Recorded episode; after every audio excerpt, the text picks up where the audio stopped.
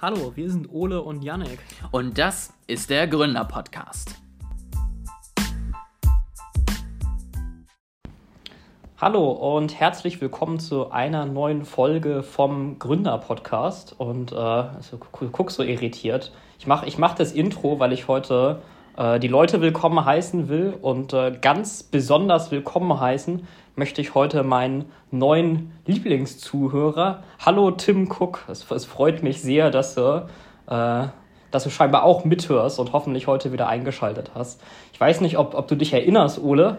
Äh, ich, ich habe hab gerade so viele Fragen, aber ja, erzähl gerne weiter.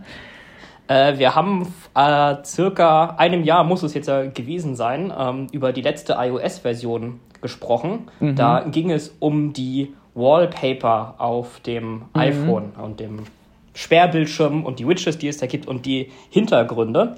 Und damals habe ich mich aufgeregt äh, über den Erdenhintergrund, wo man mhm. die Erdkugel mhm. sieht.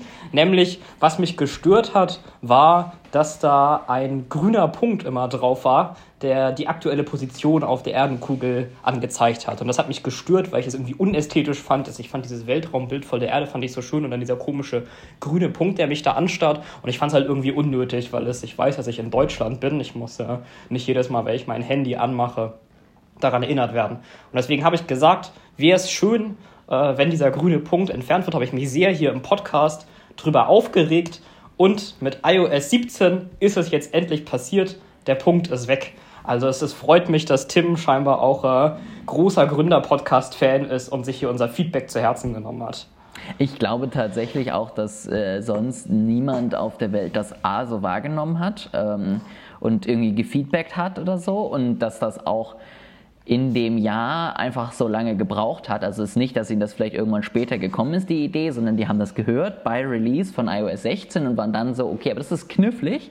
Und da müssen Richtig, wir jetzt das ist sehr großer Feature-Change. Ein Jahr uns auch wirklich drum kümmern, ähm, dass das Ganze funktioniert. Äh, sonst würde das jetzt also gar nicht gehen und dementsprechend, ja, schon, schon, schon eine krasse Sache. Ja. Also jetzt Bin ich froh, dass wir uns einig sind, wie das abgelaufen ist. Genau. Ähm, jetzt natürlich, wo ich jetzt die letzten Wochen ja meinen mein Jet-Setter-Lifestyle geführt habe, hätte ich das natürlich gerne gesehen, so einen grünen Punkt auf der Erde, um das jedes Mal geil zu finden, wo ich mich diesmal befinde. Aber äh, ich habe zwar das neueste iOS, sowohl mit als auch ohne Punkt hätte ich es also machen können, aber ich bin einfach immer zu faul, mein Hintergrundbild zu ändern. Dementsprechend äh, ist das leider auch nicht passiert. Es hat aber tatsächlich, also die aktuelle Lösung, finde ich, geht ganz gut ein, sowohl auf äh, Jetsetter wie dich, die immer daran erinnert werden müssen, wo sie denn heute gerade sind, äh, als auch die Ästhetik-Fans wie mich. Der grüne Punkt ist immer noch da, er blinkt nur so am Anfang einmal kurz auf und dann ist er weg, er wird nicht mehr dauerhaft angezeigt. Yannick der Jetsetter und äh, Ole der Jetsetter und Yannick der Ästhetiker, so, so wird so das jetzt aus. immer heißen. Nee, aber meine, meine nächste Frage war, woher hast du plötzlich diese Motivation? In unserem Vorgespräch, wahrscheinlich weil du nebenbei noch irgendwas getippt oder gezogen hast, warst du die ganze Zeit so, ja, mm, mm, ja, ja. Und plötzlich ging es dann zur Begrüßung und dann sprudelte die Energie aus dir. Vielleicht habe ich mich einfach so über das iOS-Update gefreut, mm. dass mich das jetzt richtig begeistert hat. Sehr schön. Aber das, äh, lieber Tim, das geht jetzt direkt an dich. Also schön, dass wir das schon mal hinbekommen haben. Aber jetzt kommt das Feedback für iOS 18, äh, beziehungsweise die nächste WatchOS-Version. Ich frage mich nämlich, wenn diese Änderung möglich ist und gemacht wurde für das iPhone-Wallpaper, warum nicht auch auf der Watch? Weil auf der Watch gibt es ja auch so ein Ziffernblatt mit der Erde und da ist der grüne Punkt immer noch da. Und es, also vielleicht, okay, ich, ich habe es damals in der Folge nur für das Wallpaper gesagt. Wahrscheinlich haben sie es deswegen auch nur so umgesetzt. Man muss halt sehr deutlich sein. Dass ich dachte, das wäre logisch, dass man das dann überall macht. Aber jetzt nochmal deutlich, ich, ich würde mir das überall wünschen. Sowohl auf dem iPhone als auch auf dem Ziffernblatt. also ich, ich sag's extra frühzeitig, jetzt habt ihr wieder ein Jahr Zeit. Das ist jetzt aber tatsächlich, ähm, glaube ich, wiederum der nette Service von Tim an dich. Ähm, der bringt dir jetzt nämlich gerade bei, wie man später auch mit einer KI interagieren muss. Da musst du ja auch alles so genau formulieren wie nur möglich, damit die Änderungen auch wirklich so umgesetzt werden, wie du es möchtest. Und deswegen hat er sich genau an deine Worte gehalten und Verstehe. getan, was du wolltest. Also, ne? Auch jetzt für dich ein Jahr Zeit bis zum nächsten iOS-Release, dann weißt du vielleicht noch besser, wie du Feedback geben kannst. Also das, meine bisherigen Erfahrungen in meinem Leben mit Anweisungen an Menschen und äh, Anweisungen an ChatGPT bin ich ja nicht so sicher, ob die Menschen da besser im Mitdenken waren. Also ich glaube, das, äh, das hat der Chatbot fast noch eher hinbekommen. Ich, ich finde, das Schlimme ist ja bei Menschen, dass sie dann ja denken, dass sie es besser wissen und weiterdenken können. Ja, das stimmt. Und dann das Ergebnis halt so gar nichts mehr mit deiner ursprünglichen Frage zu tun hat oder da so drei Nettigkeiten da hinzugefügt werden, die am Ende einfach alles schlimmer machen. Also das ist, glaube ich, so das große Problem dahinter. Gut, dann äh, gehen wir mal zum nächsten Themenblock über, nämlich äh, zu einer weiteren Folge von Yannick ist verwirrt von Marketing, das er im, äh, in der Welt sieht und fragt ohne den Marketing-Experten, was sich die Leute darüber gedacht haben. Wir brauchen dafür zwar, so einen Jingle für diesen, diesen extra Bereich. Dann gibt es einen Jingle für Yannick regt sich auf und Yannick ist verwirrt und das finde ich gut. Da, da überlege ich mir mal was. Ich, weiß ja nicht, ob das unsere Kosten nicht ein bisschen sehr in die Höhe treibt für den Podcast. Vielleicht können wir das ja KI generieren lassen. Es gibt ja, bestimmt natürlich. eine Jingle generier KI. Was dachtest du denn, dass ich mich da selber drum kümmere? Hallo? Soweit kommt's noch. Nein, aber es, äh, wie wir gerade schon vor dem Podcast besprochen haben, äh, fahre ich ja demnächst in den hm. Urlaub zum, zum Zeitpunkt der Aufnahme morgen. Also, dass wenn der Podcast rauskommt, bin ich ja sogar gerade schon. Äh, und zwar ja in die Region Afrikas. Und da dachte ich mir vorher, vielleicht wäre es ganz gut, wenn ich da noch ein Mückenschutzmittel mitnehme. Wenn man nach Afrika fliegt, das äh, wäre vielleicht ganz sinnvoll. Also bin ich äh, auf die Seite einer Online-Apotheke gegangen und habe da ein Mückenschutzmittel gesucht und bestellt. Und danach hat mich die Seite weitergeleitet von dieser Online-Apotheke äh, zu ihrem Rewards-Programm, wo man halt irgendwie so Punkte sammeln kann und hinterher kann man die eintauschen, um mehr Sachen noch verbilligt zu bekommen, wie auch immer. Auf jeden Fall, was mich sehr verwirrt hat, ist, äh, ich schicke dir gerade mal den Screenshot von der Seite dieses Rewards-Programm. Äh, wie du siehst, ist, da wird ein, ein Rewards-Programm beschrieben, das ist ganz toll, aber links davon ist einfach ein Bild von Günther Jauch. Und ich verstehe nicht, Warum? Also was, was ist die Marketingstrategie dahinter? Weil es, es ist ja nicht mal, dass da irgendwie steht, äh, Günther Jauch sagt, diese Online-Apotheke ist wirklich meine Lieblingsapotheke, ihr solltet alle auch bei Online-Apotheke bestellen, sondern es ist wirklich einfach nur ein Bild von Günther Jauch, das kontextlos auf dieser Apotheken-Punktesammelseite abgebildet ist. Und ich verstehe nicht warum. Es hat, es hat mich einfach nur verwirrt. Es hat mich nicht so sehr motiviert, mehr Sachen dazu bestellen, ehrlich gesagt. Jetzt habe ich hier gerade das Bild mal bekommen. Also Yannick hat schon fast drei Euro äh, an Punkten bekommen. Das müsste dich doch eigentlich motivieren. Also das ist äh, wahrscheinlich ein krasser Rabatt. Ähm, kann, ich, kann ich die Privatinsolvenz gerade noch so abwenden? Ja. Also wenn die dann irgendwann vorbeikommen und sagen, wir brauchen alle ihr Geld, sagst du, ich habe noch die Punkte von eben dieser Online-Apotheke und dann sind alle so, ja okay, gut, dann ist ja alles kein Problem. Ähm, nee, aber zum eigentlichen Thema zurück. Uff also, was mich tatsächlich, weil ich, ich sag mal so, um jetzt, um jetzt erstmal deine Frage zu beantworten, bevor ich hier irgendwas anderes sage, das ist na, zwar eigentlich nicht, dass jemand es im Podcast macht, man redet eigentlich über andere Themen, aber ich bin heute mal so nett. Ich glaube, das soll halt einfach so ein bisschen subtil wirken. Also, dass der, der Jauch, der ist ja ganz glücklich auf dem Bild, weil er die Punkte von dieser Apotheke sammelt und wenn du genauso glücklich sein möchtest wie der glückliche Jauch, dann musst du jetzt diese Punkte sammeln. Also so würde ich das jetzt die Idee dahinter einfach mal kurz zusammenfassen. Ähm, was Aber hättest du da nicht einfach irgendein Stockfoto von irgendeinem lächelnden Menschen nehmen können? Das wäre bestimmt ein bisschen billiger. Oder glaubst du, dass der, der lächelnde Jauch schafft bei mir jetzt mehr Vertrauen, weil ich ihn kenne, als der lächelnde unbekannte Mann?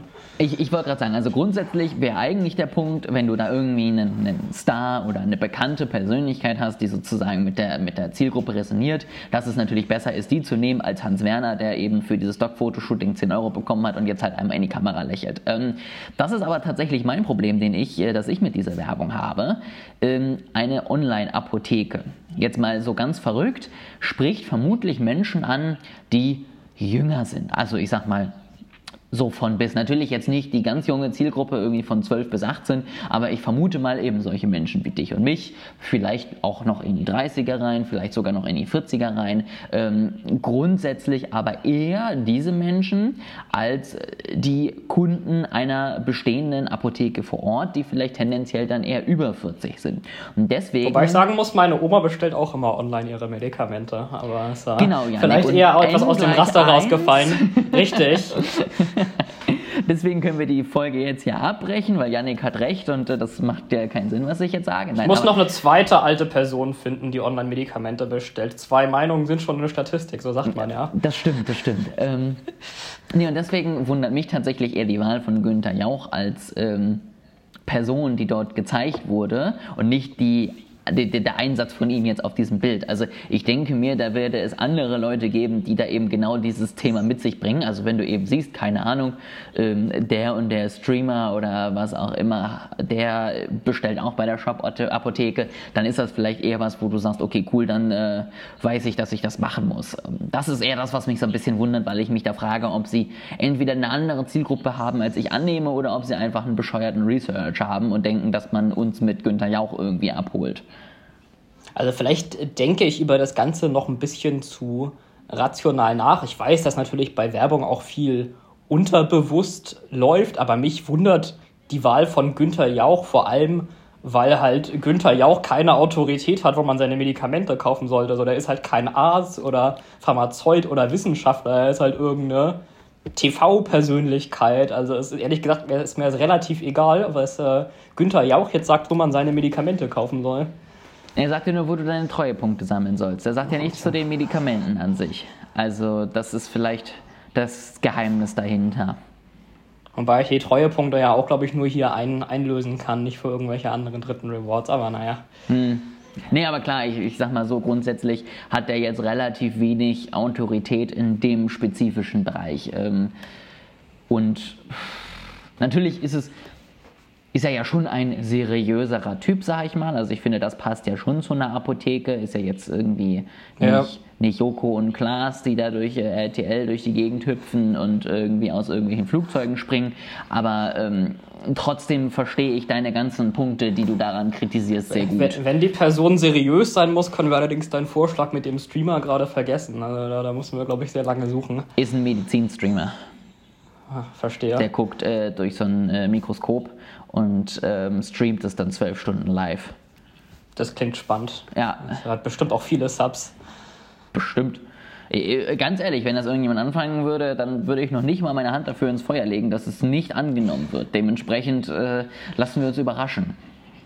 Ich meine, was sie jetzt aber auf jeden Fall geschafft haben, ist, dass es mir im Gedächtnis bleibt, weil er war so verwirrt war, dass er der Apothekenseite ist und mich, mich lächelt einfach Günther Jauch an, wie du siehst ja auch völlig ohne Erklärung irgendwo auf dieser Seite.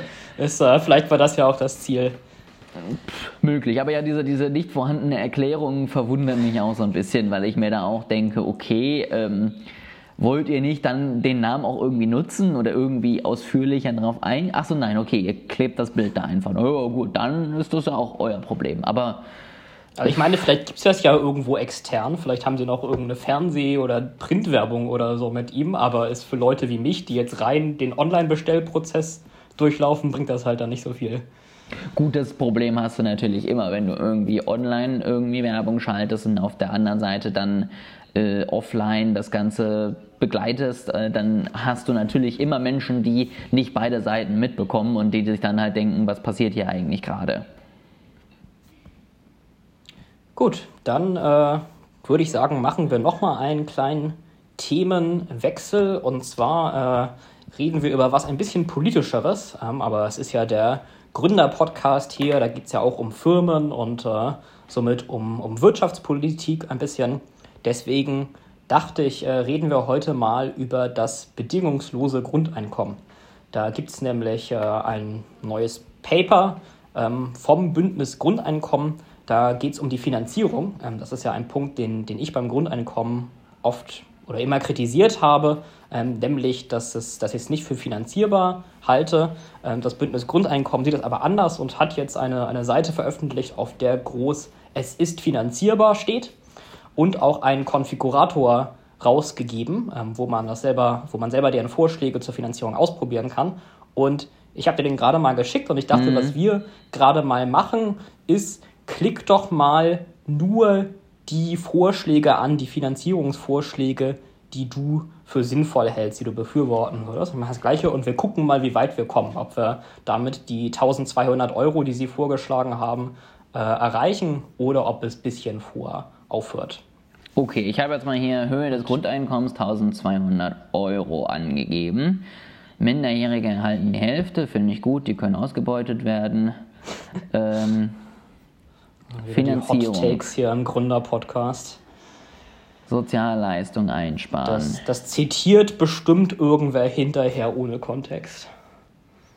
Nee, das ist ja jetzt auch ein bisschen witzig. Also natürlich, wenn ich ähm, Kindern was auszahle, dann brauche ich natürlich kein Kindergeld mehr. Also das ist ja schon mal soweit gar nicht blöd. Äh, genau, und der zweite große Block, da ist das Arbeitslosengeld 2, also da ist eben die Idee, dass ja alle schon das Grundeinkommen erhalten. Insofern braucht man da oder braucht man da der Initiative dann zusätzlich nicht noch äh, Bürgergeld oder ähnliche Grundsicherung.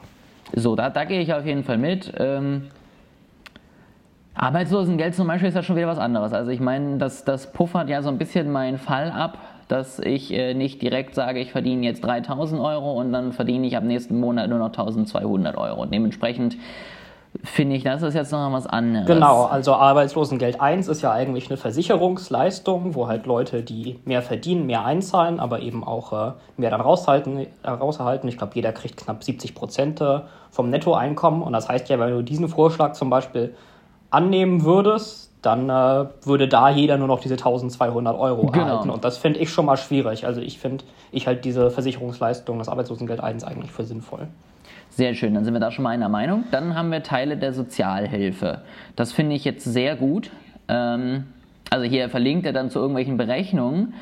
Ähm, keine Ahnung, hast du dich damit näher, näher auseinandergesetzt, was das jetzt genau äh, ist? Die Berechnung habe ich tatsächlich auch nicht näher angeguckt, nee. Sagen wir, brauchen wir nicht, weil ja. wer braucht schon Soziales? So. Ähm, Elterngeld.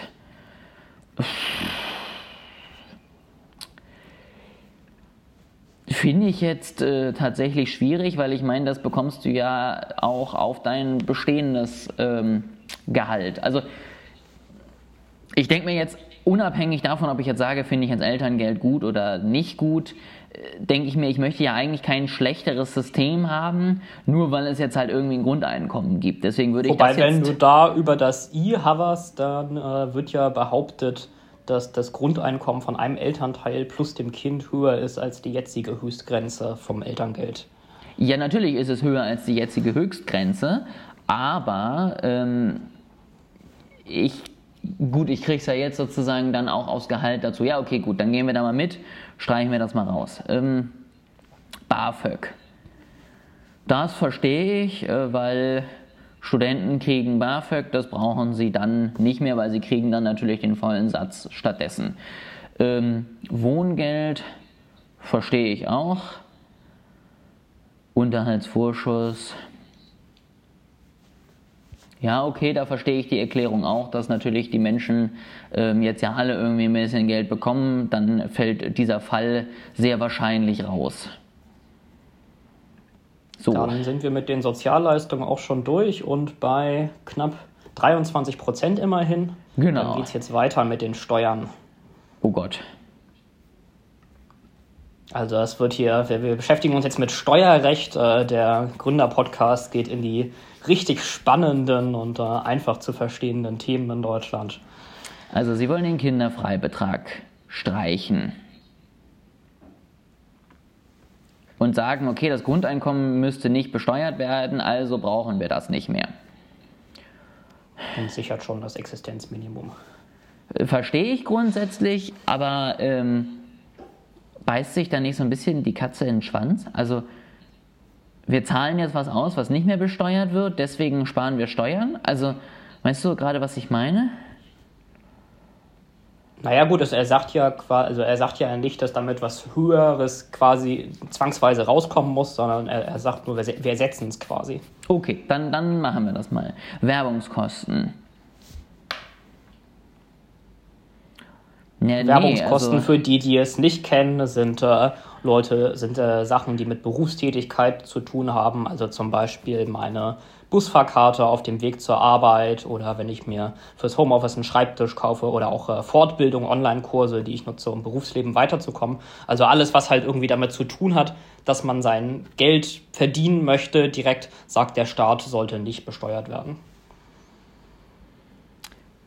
Da bin ich, finde ich es, ja, finde ich es ein bisschen schwierig, weil ich auf der einen Seite sage, okay, natürlich, ich habe am Ende als Arbeitnehmer dann natürlich mehr Geld zur Verfügung, weil ich bekomme das Grundeinkommen noch ähm, und kriege dafür aber natürlich weniger Steuer wieder. Auf der anderen Seite sage ich mir, das ist natürlich auch wiederum der Punkt dahinter, dass man natürlich sagt, das Grundeinkommen muss ja jetzt auch nicht jedem Arbeitnehmer bis zu jeder Höhe unendlich gezahlt werden. Ne? Also wenn ich sowieso 4.000, 5.000, 6.000 Euro verdiene und dann halt ein bisschen weniger Steuer wieder bekomme und dafür halt irgendwie ein paar Tausend, also ein Tausender oder 1.200 mehr bekomme, dann gleicht sich das wahrscheinlich irgendwo am Ende aus. Ähm, ist natürlich die Frage, ob es sich mit den anderen Sachen, die wir jetzt noch alle anklicken, auch ausgleicht. Und vor allem, also es, ich finde es schon richtig, dass man Geld, das man direkt zur, zum Erwerb nutzt, mhm. das nicht auch selber besteuert wird. Mhm. Und ich mhm. finde es auch richtig, dass wenn Leute in sich selbst investieren und sich zum Beispiel weiterbilden wollen mit Kursen oder Büchern und so ja auch der Gesamtheit und der Volkswirtschaft äh, sehr stark beitragen, dass das von der Steuer ausgenommen ist. Ja, das stimmt. Dann lassen wir das mal raus. Ähm, und dann haben wir die ganzen nächsten Punkte, wo ich glaube, ich tatsächlich zu liberal bin, um da irgendwas zu äh, streichen. Also also Abgeltungssteuer sagen wir halt, dass auf Kapitalgewinne eben dann progressiv besteuert wird und nicht mehr pauschal die 25 Prozent. Ähm,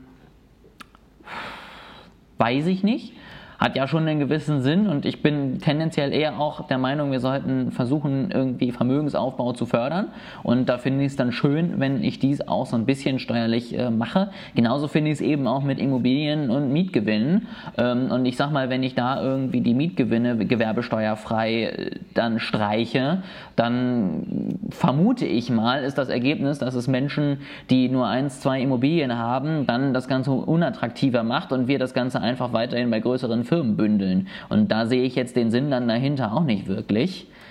Ähm also bei Abgeltungssteuer bin ich gespalten. Es ist natürlich so, was halt irgendwie oft als Beispiel genommen wird, ist, äh, die Sekretärin von Warren Buffett zahlt mehr Steuer als Warren Buffett selbst, weil sie halt ein Arbeitseinkommen hat, während er eben nur die Kapitalertragssteuer zahlen muss. Das ist natürlich erstmal so nicht fair, Andererseits muss man ja auch bedenken, du hast bei Kapitalgeschäften immer ein Verlustrisiko. Und es, so nimmst du halt von einer Seite sehr viel weg. Also wenn du jetzt die Ab Abgeltungssteuer abschaffst, dann wenn du was gewinnst, kriegst du quasi nur die Hälfte von deinem Gewinn, während wenn du es verlierst, verlierst du halt alles. Ja? Das heißt, mhm. die, die, Finanzbehörde sagt so ein bisschen your loss, our profit. Ähm, und ich finde es halt schwierig bei Geschäften mit Verlust die Gewinnseite so stark mhm. einzuschränken, weil es mhm. dann eben nicht mehr attraktiv ist. So, ich, ich überlege jetzt gerade, wenn du hier die ganzen ähm, Steuern dir anguckst, bevor wir jetzt jede einzelne Art durchgehen, welche ganz, ganz kurz würde ich aber nur, Ole versucht schon mich ein bisschen abzukürzen, aber zu den Immobiliengewinnen würde ich noch kurz was sagen. Was Sie hier nicht erwähnen, äh, auch im Text rechts, ist ja das ist ja die Steuerfreiheit nach zehn Jahren. Also wenn mhm. man zehn Jahre lang eine Immobilie hält und ich glaube, man muss zusätzlich auch noch selber drin wohnen, dann ist der Gewinn unbesteuert. Und das ist ja gedacht für Menschen, die ein Haus kaufen oder eine Wohnung da einziehen und dann später umziehen und ihr bestehendes verkaufen und was Neues kaufen. Und die sollen quasi, wenn sie nur ihre eigene Wohnung wechseln, nicht benachteiligt werden. Und das halte ich auch für sinnvoll. Also wenn du zu viel Steuern darauf hast, dann hast du ja quasi, dann musst du einmal was kaufen und dein Leben lang da bleiben, mhm. weil du zu sehr locked in bist und nicht mehr was Neues kaufen kannst. Das stimmt. Jetzt aber trotzdem dann einmal kurz ähm, hier so ein bisschen durch die Steuern Punkten. springen. Ich, ich habe mir das gerade jetzt mal alles so ein bisschen angeguckt. Also ich ähm, denke, auf das letzte können wir uns einigen. Da können wir uns einigen. Klimaschädliche Subventionen finde ich grundsätzlich gut. Ähm, hat jetzt ein bisschen was gebracht. So, ähm, ermäßigter Mehrwertsteuersatz finde ich tatsächlich sehr, sehr schwierig, weil ich persönlich denke, ähm, es hat schon Sinn und da nehme ich natürlich auch dann wiederum ähm, den Leuten, die wenig haben, relativ viel. Also hier steht ja, die, die Grundnahrungsmittel und so weiter sollen weiterhin das behalten, ähm, aber dann wird hier ja zum Beispiel gesagt, dass, öffentlich, äh, dass Bücher und Zeitschriften und andere Sachen dann mehr besteuert werden. Also ich finde es gut, dass wir vielleicht sagen, Kaviar wird mal mit 19% besteuert und nicht mit 7, aber ich finde, bei vielen anderen Sachen würde ich das eigentlich gerne beibehalten. Dann sehe ich den Punkt tatsächlich ein bisschen anders als du. Das ist äh, eigentlich einer der Vorschläge, die ich hier für sinnvoll halte. Ähm, du hast natürlich recht, da werden Menschen mit niedrigen Einkommen überproportional belastet. Andererseits profitieren die natürlich auch überproportional von den 1200 Euro. Und ich glaube noch mal stärker, als sie hier durch den Mehrwertsteuersatz ähm, belastet werden. Und ich halte es auch für sinnvoll in Bezug auf die Vereinfachung des deutschen Steuersystems. Also derzeit hast du halt eine sehr große und komplizierte stimmt, ja. Liste mit diesen ganzen unterschiedlichen Mehrwertsteuersätzen, reduziert nur noch für Grundnahrungsmittel und äh, öffentlichen Verkehr halte ich dafür einen sinnvollen Vorschlag. Dann äh, gehe ich da mal bei dir ausnahmsweise mit. Gibt es da noch andere Steuerkategorien, wo du sagst, die würdest du auf jeden Fall streichen? Äh, auch noch die zwei Vorschläge, die jetzt direkt darüber stehen. Das ist einerseits die fehlende internationale Firmenbesteuerung, ähm, also die Steuervermeidung über Sitze in Irland, den Niederlanden und dann mhm. äh, den, äh, was, was, was, war, wie, was war denn das Land in Südamerika war es Panama. Also Panama war meins wegen. Da gab es auf jeden Fall mal Papers von. Genau, richtig. Also solche Steuervermeidung ähm, von großen internationalen Firmen sollte man auf jeden Fall stärker bekämpfen und dann auch äh, die Ausnahmen bei der Erbschaft, die es insbesondere für Firmen gibt, die vererbt werden, ähm, sollte man meiner Meinung nach auch streichen oder zumindest einschränken. Sehr gut, dann haben wir das mal gemacht. Dann gehen wir mal in die bessere Steuerverwaltung. Da sind so drei Sachen: ähm, Umsatzsteuerbetrug einschränken, Schwarzarbeit bekämpfen, Steuerverwaltung optimieren. Ähm, Finde ich grundsätzlich alles sinnvolle Punkte. Ich weiß jetzt nicht, wie sie es genau berechnet haben, weil das natürlich sicherlich auch erstmal nochmal ein paar neue Kosten mit sich bringt und eher langfristig wahrscheinlich dann am Ende mehr Geld. Genau, also ich halte es auch wie du für sinnvoll, und ich glaube, also zusätzlich zu den Kosten, glaube ich aber halt auch, dass das ein bisschen komplizierter ist, als jetzt hier den einen Punkt anklicken in dem Konfigurator. Also es, äh, ist, es ist ja nun auch nicht so, dass die Regierung irgendwie ineffiziente Steuerverwaltung äh, und Schwarzarbeit super toll findet. Und dass ich sag mal, ich bin jetzt nicht der größte Fan von Christian Lindner, aber ich glaube auch nicht, dass er morgens aufsteht und sagt, ja, ineffiziente bürokratische Steuerverwaltung finde ich gut, da ändern wir nichts dran. Also es ist durchaus ein kompliziertes Problem, wo Regierungen sich schon dran versucht haben und was nichts ist, was man mal an einem Nachmittag so umsetzt. Doch, natürlich, da setzen wir uns jetzt ran und dann äh, ist das. Lösen wir ähm, das. Genau. Gar kein Problem. So, jetzt einmal auf jeden Fall, also klickt euch da auch selber mal durch. Ich finde das tatsächlich sehr spannend, weil du hast jetzt nicht nur eben hier oben dieses, ist es jetzt bezahlbar oder nicht, sondern hast darunter auch, wie entwickeln sich die Einkommen von den verschiedenen ähm, Nettoeinkommen der Bevölkerung nach Prozent, wie entwickelt sich ähm, Armutsgefährdung, wie entwickelt sich die Mittelschicht, ähm, Ne? Also sehr, sehr viele Sachen, die da tatsächlich nach und nach äh, dann so ein bisschen entwickelt werden. Und ähm, das haben sie auf jeden Fall ganz gut äh, gemacht. Jetzt wollen wir aber mal weiter gucken, bevor wir jetzt hier uns in so Kleinigkeiten verlieren. Ähm, Einkommenssteuer erhöhen. Wenn man da auswählt, sollen sie einfach mal machen. Das möchte ich gerne gerade mal ausprobieren. Dann ähm, sagen Auf jeden sie, Fall okay, der größte cool, Block. Wir besteu äh, besteuern jetzt tatsächlich einfach alles oder wie verstehe ich das hier gerade? Äh, genau, das ist auch Steuersatz der, auf 50 Prozent oder wie? Der Hauptvorschlag in deren Paper, also zu diesem Konfigurator, haben sie halt ein Paper veröffentlicht, äh, wie sie die Finanzierung angehen wollen. Und was sie hier vorschlagen, ist eine Flat Tax von 50 Prozent. Also jeder muss äh, auf das Arbeitseinkommen, das er hat, 50 Prozent, die Hälfte an Steuern zahlen. Es ist quasi nicht mehr progressiv wie jetzt, wo du halt, wenn du wenig verdienst, irgendwie nur 20 Prozent zahlst, während die allerreichsten 45 Prozent zahlen, sondern der Steuersatz ist überall gleich. Ähm, und das finde ich auch sehr interessant, ähm, gerade aus einer Sicht von Leuten, die das bedingungslose Grundeinkommen befürworten. Ich glaube, die, wenn du die fragst auf die Finanzierung, dann wird da der ein oder andere sehr schnell auf diese tolle Seite zeigen, wo oben groß drüber steht, es ist finanzierbar. Aber dann frag mal Menschen, äh, ob sie tatsächlich eine Flat Tax von 50 Prozent für sinnvoll halten. Gerade im linken politischen Spektrum, wo ja hauptsächlich die Unterstützung für das Grundeinkommen herkommt. Ich glaube ehrlich gesagt nicht, dass dieser Vorschlag so beliebt ist in der deutschen Bevölkerung. Nee, also ich persönlich finde auch, das ist ähm, meiner Meinung nach noch nicht mal super sinnvoll, weil ich, klar, ich gebe dem Mittelstand dann halt ein bisschen mehr, ähm, ziehe es ihm aber halt äh, mit kompletter Breitseite auf der anderen Seite wieder ab. Also da, ich habe da im Moment so ein bisschen das Gefühl, wenn ich das so durchsetze, dann hat der Mittelstand wahrscheinlich ungefähr gleich viel, weil sie verdienen halt, ich sag mal, 1200 Euro zahlen sie mehr Steuern, so ungefähr bei 50 Prozent ja. ähm, und bekommen dafür halt 1200 Euro vom Staat. Ähm, bei den Reichen ist es dann ja sogar für die jetzt erstmal im ersten Moment besser, weil sie weniger steuern sozusagen, wobei die 48 ist im Moment Höchstsatz, oder? 45. 45. So, das heißt, die zahlen ein bisschen mehr, tut denen nicht weiter weh und am Ende profitieren bekommen die, die halt kaum oder kein zu versteuerndes Einkommen haben. Dann kann ich auch unser jetziges Hartz-IV-System weiter durchführen. Also so, so kommt das bei mir gerade an. Also ähm, bei, was den Einkommensteuersatz äh, angeht, stimme ich dir zu. Man muss natürlich sagen, die ganz reichen Menschen kriegen ihr Geld nicht primär aus Erwerbsarbeit, sondern halt aus Kapitalerträgen und Erbschaft. Und da würden jetzt die anderen Vorschläge, die wir eben besprochen haben, die natürlich stärker treffen. Was ich tatsächlich äh, stattdessen jetzt einfach mal probieren würde, ich finde, die Progression könnte man ja schon beibehalten. Wenn man jetzt halt mal sagt, man erhebt halt den Steuersatz mal irgendwie über ein paar Jahre, so um, keine Ahnung, 4, 5 Prozent äh, was ich auch schon relativ viel finde, weil wir ja schon eine unglaublich hohe Steuerbelastung eigentlich in Deutschland haben. Aber wir, wir machen das jetzt einfach mal.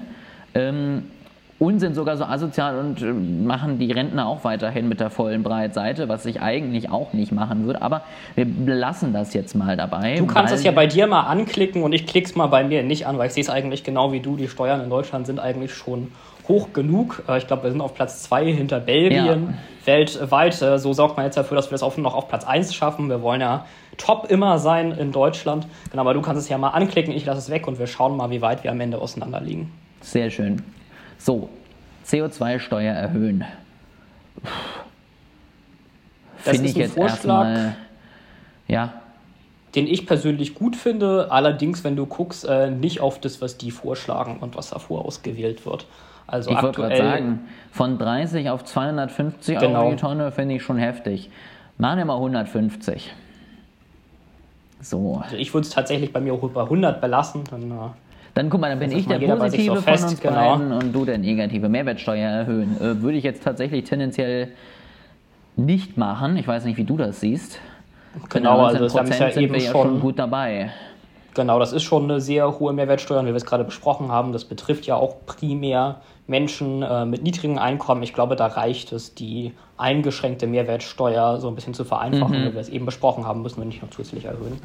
So, Finanztransaktionssteuer einführen. 0,1% auf Börsengeschäfte.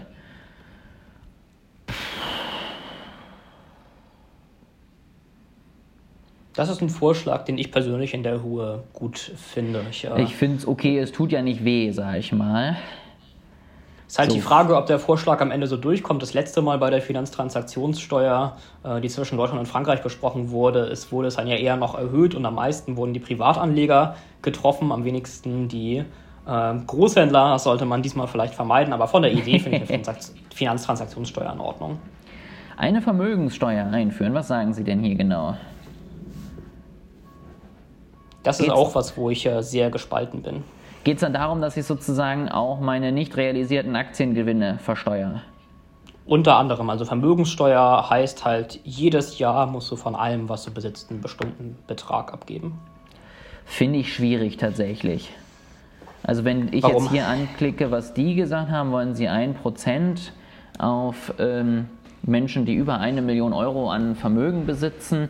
Ähm, wie gesagt, bei mir ist es so, ich, ich halte mich dann tatsächlich an diesem einen Bereich, an diesem einen Punkt so ein bisschen fest. Warum sollte ich halt meine Gewinne aus Aktien, die ich noch nicht habe, versteuern, wenn sie halt am nächsten Jahr wieder ganz anders aussehen könnten? Ne? Also wenn ich irgendwie sage, heute habe ich halt viel Geld, nächstes Jahr habe ich weniger Geld, ich zahle aber halt trotzdem ein Prozent Steuer auf dieses kurzzeitig feststehende Vermögen, finde ich tatsächlich ein bisschen unschön.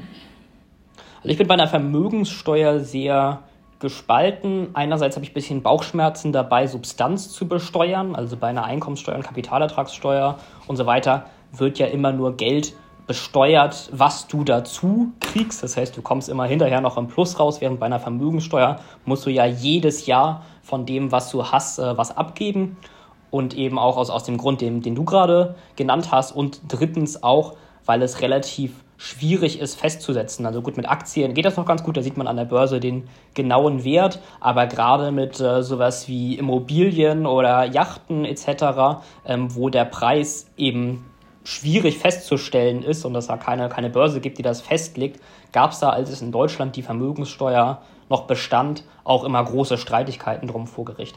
Andererseits finde ich auch, es ist schon wichtig, Menschen wie Jeff Bezos, Elon Musk oder ist in Deutschland eben die Quant-Familie stärker zu besteuern und ich sehe da wenig andere Herangehensweisen. Ähm, mhm. Und es ist ja also inzwischen mit den gestiegenen Zinsen ist das ein bisschen schwieriger, aber früher war es auch oft so, ähm, dass solche Menschen sich eben Kredite genommen haben mit deren äh, Aktien als Sicherheit und dadurch die Aktien nicht verkaufen mussten und nicht die Kapitalertragssteuer ähm, zahlen mussten. So konnten sie quasi die Steuer komplett umgehen. Ähm, und da finde ich eine Vermögenssteuer als Ansatz, um quasi den ganz großen Reichtum etwas stärker zu besteuern, keine schlechte Idee. Äh, deren Vorschlag finde ich hier ein bisschen hoch. Ich habe jetzt mal bei mir angeklickt 0,5 Prozent ab 10 Millionen Euro. Das fände ich in Ordnung. Da wollte ich nämlich gerade sagen, den Punkt verstehe ich, aber dann sind wir eben nicht bei einer Million als Grenze, ja. wenn man den, den ganz großen sozusagen einreinwürgen möchte. Ähm, gut, dann haben wir das. Ich glaube, bei einer Million, wenn du selbstbewohnte Immobilien mit reinnimmst in die Vermögenssteuer, dann reicht es schon, wenn du dir irgendwie vor 30 Jahren mal im, ein Haus in der Nähe von München gebaut hast, dann darfst du jetzt jedes Jahr ein Prozent darauf zahlen. Genau, und sowas finde ich, sollte man halt auf jeden Fall irgendwie vermeiden. So, dann sind ähm, wir uns da ja einig und äh, können zum, zum nächsten Punkt der Erbschaftssteuer weitergehen. Die sagen 30% auf äh, ein Erbe über eine Million. Wenn ich sozusagen deren Vorschlag anklicke. Jetzt darfst du mal deine Meinung dazu sagen. Es ist eigentlich sehr ähnlich wie beim Vorschlag vorhin. Äh, etwas mhm. höhere Erbschaftssteuer finde ich gut. Ich finde es halt problematisch, dass äh, Leute, die erben, niedriger besteuert werden als Menschen, die sich ihr Vermögen erarbeiten. Ähm, auch hier finde ich es aber ein bisschen zu stark angesetzt. Also ich habe es jetzt gerade mal, ich glaube, der alte Stand ist ja genau 19 Prozent. Ich habe es jetzt mal auf 25 Prozent ab 10 Millionen festgesetzt. Das finde ich gut. Und die Unternehmenssteuer erhöhen. Ähm, können wir natürlich machen, dann sind wir natürlich noch unattraktiver für jegliche Unternehmen, die hier ansässig sind. Ähm, also das wäre jetzt was, wo ich tatsächlich auch aus unserer eigenen Erfahrung bisher sagen würde, ich finde, Unternehmen zahlen grundsätzlich schon nicht wenig Steuern, gerade wenn es Kapitalgesellschaften sind. Ähm, da würde ich jetzt nicht noch tatsächlich mehr ranhängen. Also ehrlich gesagt, äh, diesen Vorschlag finde ich in Kombination mit den anderen ähm, geradezu absurd, um das nochmal stärker zu, zu sagen, als du es jetzt gerade hast, ähm, weil du musst ja bedenken, ein vorheriger Vorschlag war ähm, Kapitalertragssteuer auch auf Höhe der Einkommenssteuer machen. Und dann mhm. der zweite Vorschlag war Flat Tax von 50 Prozent. Und jetzt ist es ja so, dieses Unternehmen zahlt zunächst auf seinen Gewinn diese Unternehmenssteuer und wenn du es dir dann auszahlen lässt, dann zahlst du nochmal die Kapitalertragssteuer, die jetzt 50 Prozent sind. So, und deren Vorschlag ist Unternehmenssteuer von 40 Prozent. Kannst ja überlegen, erst 40 Prozent auf den Gewinn, dann 50 Prozent, wenn man sich den Gewinn auszahlen lässt. Der bleibt nicht mehr besonders viel übrig von dem, was du erwirtschaftest. Sehe ich das Problem nicht. Wieso? Arbeite ich für Geld? Ich dachte, ich mache das für Luft und Liebe. Nö, nö, es, äh, wir geben gerne 90 Prozent ab. Und es sind ja. nicht ganz 90 Prozent, weil du es nicht addierst, sondern du musst quasi nacheinander rechnen. Aber es ist schon, es bleibt nicht mehr viel übrig dran. Es sind 70, oder? Wenn ich sage, ich ziehe erst 40 ab und dann ziehe ich nochmal 50 ab, dann sind es ja 40 und von den 60, die dann übrig bleiben, ziehe ich nochmal 30 Prozent ab. Das heißt, dann kommen halt 30 Prozent von meinem ja. ähm, Einnahmen. Ja. Gut, na, ich kann natürlich auch noch ein paar meiner Ausgaben gegenrechnen und so weiter und so fort. Ich kann ja schon so ein bisschen meine Steuerlast renken, äh, senken. Aber wenn ich jetzt sage, ich bin irgendwie ein Einzelunternehmer, der nur von A nach B fährt und keine Sachen braucht und nichts kauft, sondern einfach nur äh, Leute berät, sag ich mal, ähm, dafür 100 Euro bekommt, dann hat er am Ende nach diesen beiden Steueroptionen noch genau 30 Euro über. Euro übrig, ja. Und ich finde, in solchen Zahlen kann man es auch mal verdeutlichen. Also klar, wie gesagt, natürlich, wenn er sich jetzt ein MacBook kauft, den wiederum von der Steuer absetzt, dann hat er vielleicht sogar 39 Euro davon über von den 100 oder was auch immer. Aber ich finde, diese, diese krasse Darstellung muss man dann auch, finde ich, mal zeigen, weil das hat dann halt nicht mehr meiner Meinung nach was damit zu tun, dass ich irgendjemand motiviere, mich dann zum Beispiel selbstständig zu machen und da irgendwie zu schuften und ja dadurch auch wiederum neuen Wohlstand in das Land zu bringen. Ja, das sehe ich auch ganz genauso. Also du hast natürlich auch ein Risiko als Unternehmer, wenn du was gründest. Ja, ist gut, vielleicht ein bisschen kleineres Risiko, weil du immer noch jetzt auf dein Grundeinkommen zurückfallen kannst. Aber trotzdem, du investierst ja auch Dinge daran, sowohl deine Arbeitszeit als auch je nachdem, was du machst, vielleicht viel Geld, wenn man sich was aufbaut.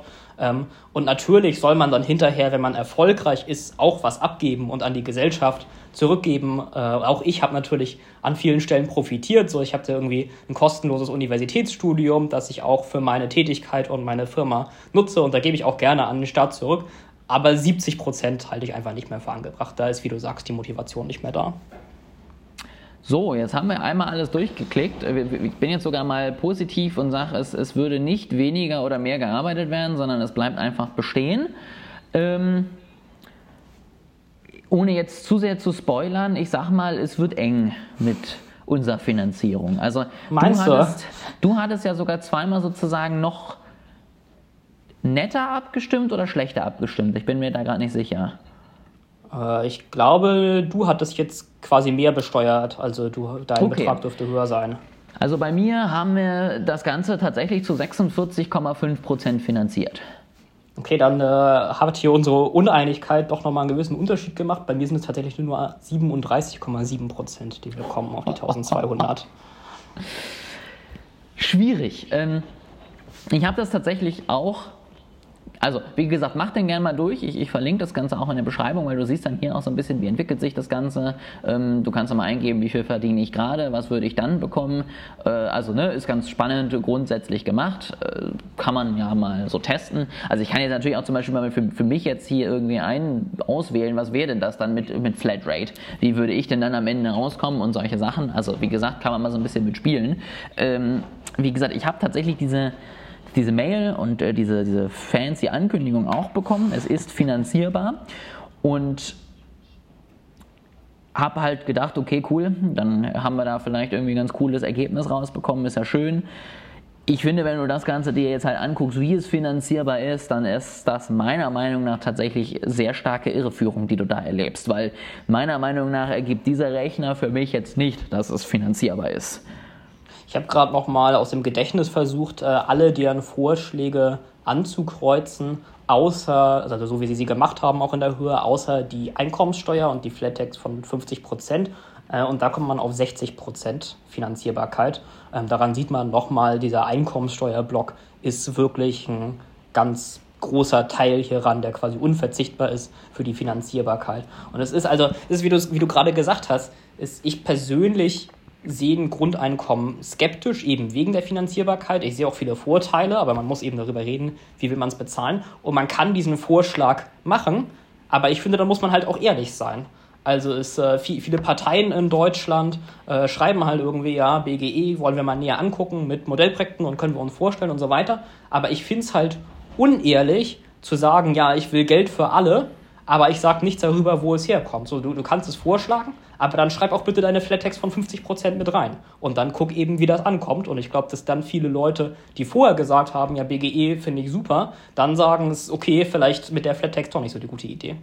Nö, also ich finde ja auch, ähm, klar, im Moment würde ich jetzt mal bei, bei mir vermuten, ähm, gerade mit dem, was man vielleicht im Studium noch, noch nicht verdient hat, sage ich mal, da hätte man vielleicht sich die letzten Jahre drüber gefreut, wenn man da eben 1200 Euro mehr jeden Monat zur Verfügung hätte, wo man ja auf der anderen Seite auch noch nicht wirklich sieht, wo es hingeht und wo es dann wiederum weggeht. Aber wenn ich, sage ich mal, wirtschaftlich in Zukunft denke, dann habe ich sehr gerne auf diese 1200 Euro jeden Monat verzichtet und bekomme dafür halt dann hoffentlich irgendwie ein bisschen mehr von meinem Gehalt über die nächsten Jahre, ähm, was hoffentlich das dann sozusagen ausgleicht. Und und das finde ich halt dann, wie gesagt, ein bisschen schwierig. Ähm, klar, ich finde, durch diese Flat Tax baue ich so ein bisschen so einen so Hebel ein, um eben dem Mittelstand kein Geld zu schenken. Ne? Also mein Punkt war halt auch immer, okay, ne, so ein Grundeinkommen, muss das jetzt jeder bekommen und muss das jeder, der jetzt irgendwie 3000 Euro verdient, jetzt nochmal 1200 Euro mehr vom Staat bekommen. Das Ganze gleiche ich ja sehr stark dadurch aus, dass ich den Leuten, die 3000 Euro verdienen, erstmal 1500 ja. Euro wegnehme, um ihm dann 1200 Euro zu schenken. Ähm, und das finde ich dann doch ein bisschen kritisch zu sagen, weil dann äh, verliere ich ja sogar am Ende tendenziell und äh, habe nicht mehr irgendwie von dem, was ich da bekomme. Was man ja auch bedenken muss, ist, also wir haben jetzt eben angekreuzt, hier würden die Leute nicht mehr oder weniger arbeiten. Das halte ich aber in der Form nicht für realistisch. Also ich glaube auch nicht, dass äh, morgen, wenn jetzt das Grundeinkommen eingeführt wird, alle sagen, ach, dann sitze ich nur noch zu Hause und gucke Fernsehen, ähm, dann, dann mache ich gar nichts mehr. Das ist ja ein Argument, was häufig von Befürwortern genannt wird. So Leute sind irgendwie intrinsisch motiviert ähm, und arbeiten gerne, wenn sie Leuten damit helfen können und machen vielleicht sogar was Sinnvolleres mit dem Grundeinkommen. Ich glaube aber trotzdem, dass du einen Effekt, der jetzt schon da ist, noch viel mehr verstärken würdest, nämlich dass die Leute irgendwie hier das kostenlose Universitätsstudium mitnehmen und dann in die USA ziehen und da arbeiten. Mhm. Gerade ist, im, im Tech-Bereich gibt es das ja schon sehr stark. Und das, ich sag mal, wenn, wenn ich irgendwie 70 Prozent Steuern zahle, dann könnte ich das auch verstehen. Und es ist ja auch nicht nur ein direkter Effekt, derjenige, der irgendwie in die USA gezogen wird, ist, der zahlt keine Einkommensteuer mehr hier, sondern es ist auch insgesamt ein volkswirtschaftlicher Effekt, so dass keine Unternehmen mehr aufgebaut werden, dass die Wirtschaft sich nicht mehr innovativ weiterentwickelt und das hätte ja im, im Ganzen dann auch einen verheerenden Effekt auf die wirtschaftliche Situation und die Steuereinnahmen in Deutschland. Definitiv. Das war ja auch der Punkt, ne? du motivierst, wenn du dann auch noch deine, deine Unternehmenssteuer erhöhst, motivierst du ja niemanden mehr, sich irgendwie selbstständig zu machen. Und das brauchst du ja am Ende auch, um neue Firmen zu entwickeln, um darüber rum auch wieder neues Einkommen zu entwickeln. Also so blöd man das vielleicht auch finden kann, dass die da oben wenig besteuert werden. Grundsätzlich haben diese Gedanken ja einen Hintergrund, dass man nämlich sagt, okay, ich möchte Leute auch so ein bisschen Anreiz geben, ein Risiko einzugeben, weil ich weiß, dass die Menschen, die das machen und die damit Erfolg haben, dann am Ende auch in Zukunft meine Volkswirtschaft irgendwie weiterhin am Leben erhalten. Und ja. ähm, das hat ja einen Grund. Und es ist nicht perfekt, ja. Also, keine Ahnung, Menschen über 10 Millionen kann man vielleicht wirklich ein bisschen mehr besteuern. Aber halt nicht jemanden, der jetzt gerade Existenzgründung betreibt und sich dann halt überlegt, ob es ihm jetzt äh, wirklich das Ganze wert ist oder ob er es dann halt nicht einfach lässt.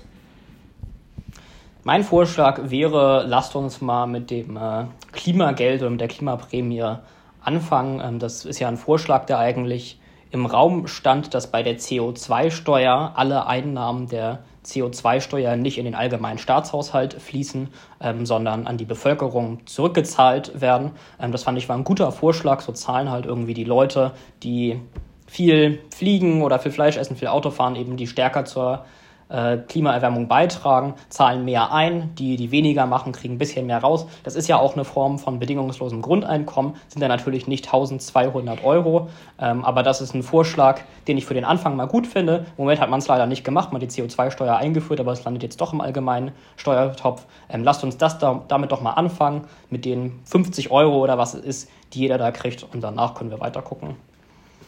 Das ist doch mal ein schöner Abschluss von dir. Also CO2-Steuer ja, bedingungsloses Grundeinkommen nein. Und ähm, das ist jetzt genau die Aussage von Janik. So bitte jetzt in jedem Beitrag immer zitieren.